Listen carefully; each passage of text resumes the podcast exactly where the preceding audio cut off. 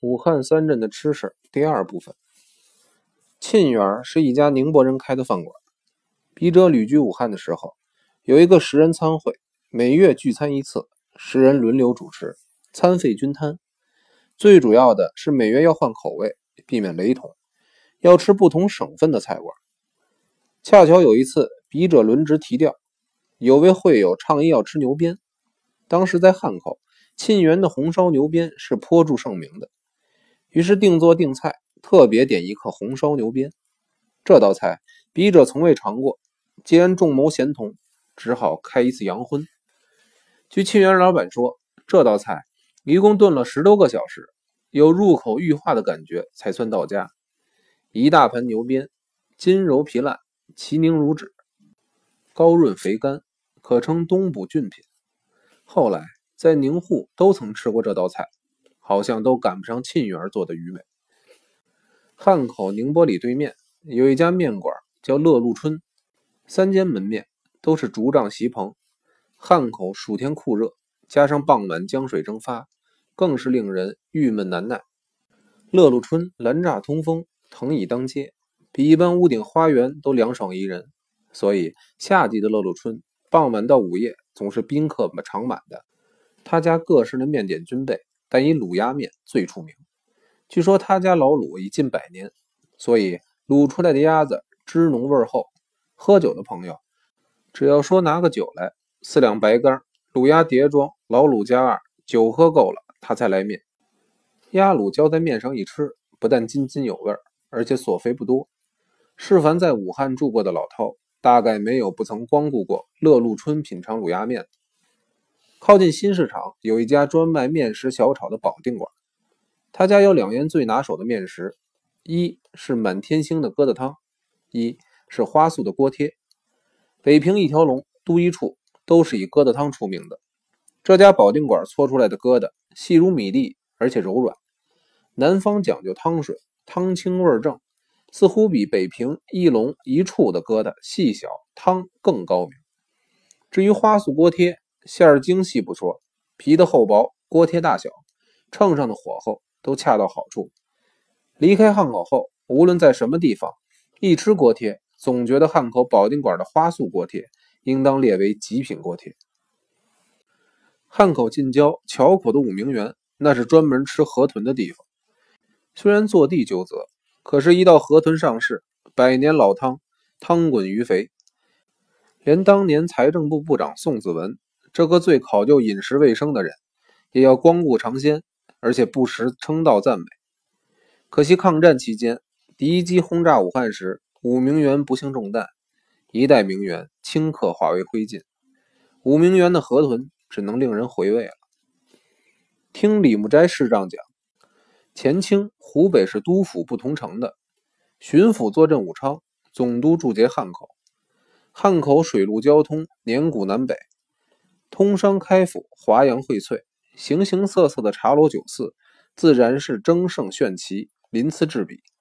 而武昌是省会所在，官场酬应，迎送频繁，也很有几家院宽使名，足够大宴小酌，类似北平饭庄子一类排场的酒楼饭馆。可是辛亥革命以后，饭食业全都集中到汉口，武昌的大饭馆生意萧条，日趋没落了。到了民国二十年，武汉大水之后，武昌比较像样的饭馆，恐怕要算蜀珍了。蜀珍雅座，四壁单漆彩绘，挂有不少川籍名流的书画。他家小吃相当精巧，酒席也够气派。笔者好友汤佩皇兄最爱吃这家的干高汤。据蜀珍大师傅说，做一份干高汤要准备鸡蛋三个，中号土鸡一只，上等猪肝十二两。葱、姜、盐、酒、白胡椒粉、细灵粉各少许备用就够了。先把猪肝刮成细泥，鸡蛋打碎起泡，土鸡煨成汤，去油打清。先盛出一三红碗晾凉，锅里留下一三红碗的鸡汤，小火保温。葱姜切成细末，与干泥搅和，加细盐及酒，连同打碎的鸡蛋一起放入已经晾凉的鸡汤里搅匀。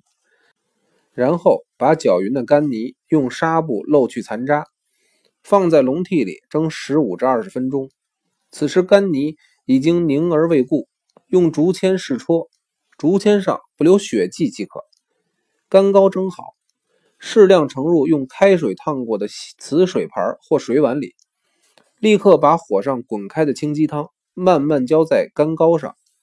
此时干糕越细越嫩，越容易被热鸡汤冲裂破碎，那就要看个人的手法了。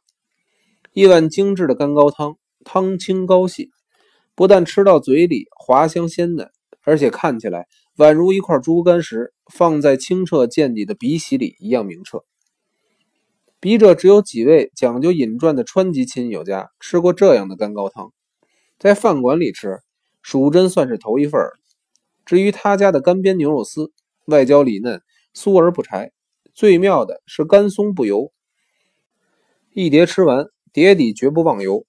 这跟北海仿膳的炒肉末可称南北双绝，有异曲同工之妙了。民国二十二年夏季，武汉多时不下雨，入晚汉口就像大蒸笼一样，乳热无风，不到天蒙蒙亮不能入睡。武汉文人方耀庭先生说。武昌黄鹤楼前，他有一所别墅，冬施棉衣，下赊鼠药，有两位老人家经营，叫积善堂，非常凉爽。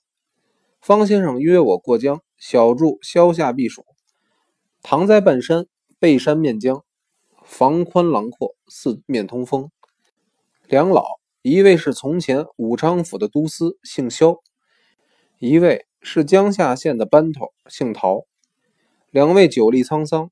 人都非常的清慰开爽，没事的时候闲话当年，彼此颇为投缘。有一天，他们买了一种酥饼，请我宵夜。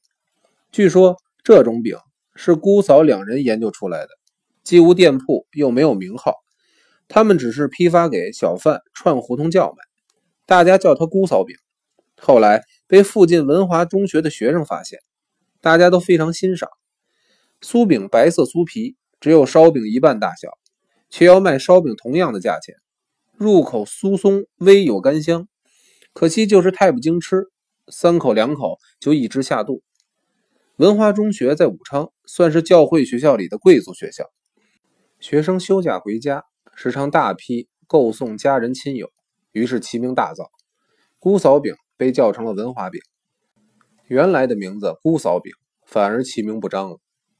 文华饼的好处是松脆香芋，酥而不迷，跟山东曲阜的状元饼极为相似。